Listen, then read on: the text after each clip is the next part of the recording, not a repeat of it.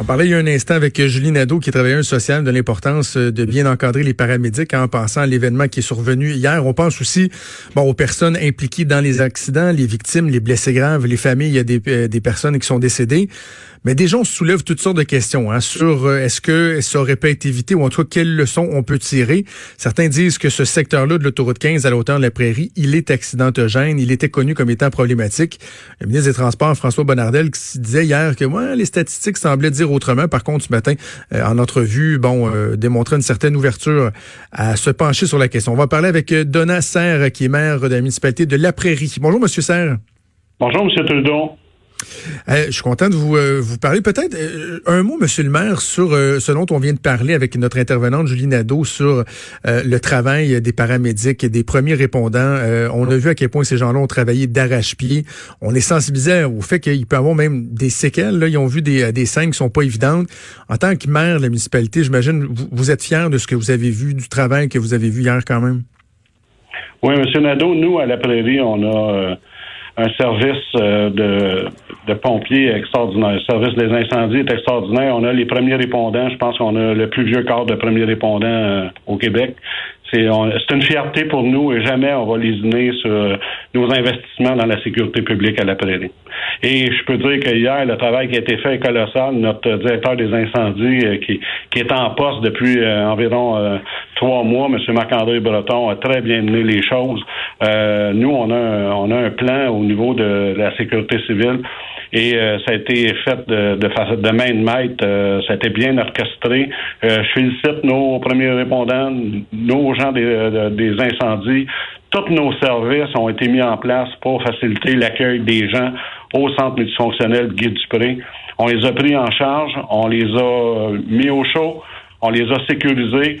Euh, on leur a donné à manger. Il y a des gens qui ont quitté vers 22 heures hier soir. Les, euh, je pense les derniers ont quitté à cette heure-là. C'était des gens qui venaient de la région d'Albany, New York.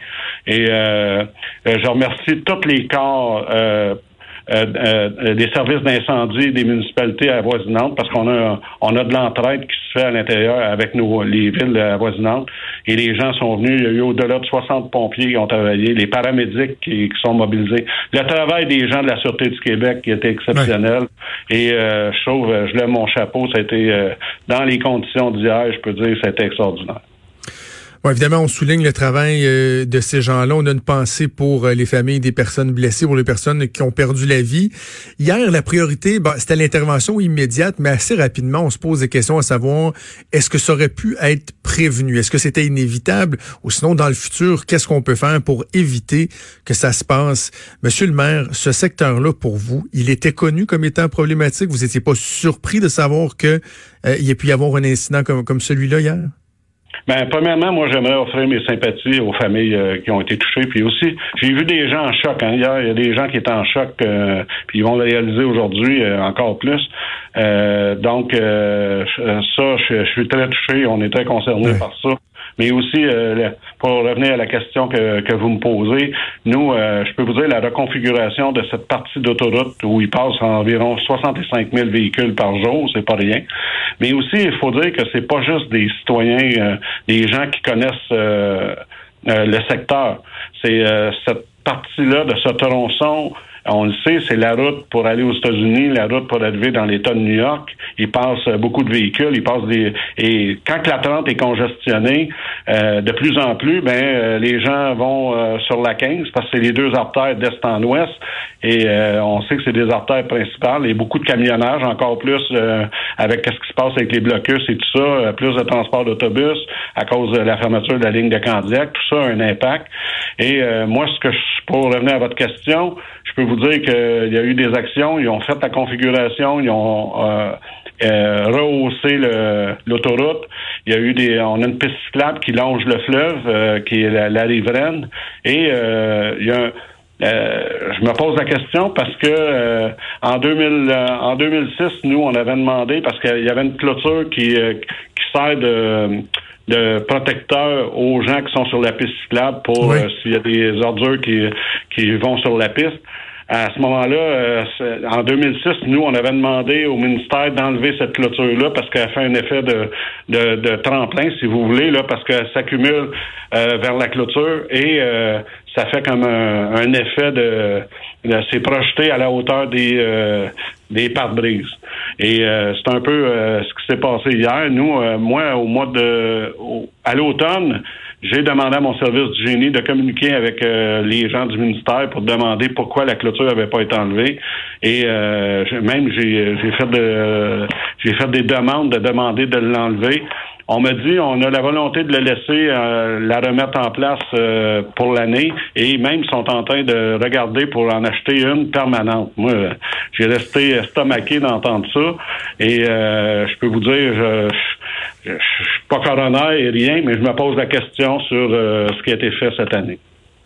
Mais c'est très intéressant et important ce que vous dites là, Monsieur Serre, parce que ce matin en entrevue, le ministre des Transports, François Bonnardel, me disait que malgré la présence de la clôture, on n'avait pas réussi à empêcher là, ce mouvement devant là, ce qu'on appelle le white-out. Mais là, c'est pas malgré, c'est que peut-être que la clôture contribue à aggraver la situation. C'est ce que vous me dites? Faut comprendre une chose. La clôture, elle ne sert pas de brise-vent. Elle ne sert pas de brise-vent, là. C'est pas ça. Le problème, c'est qu'elle fait un effet de rampe de lancement. Ben, voyons.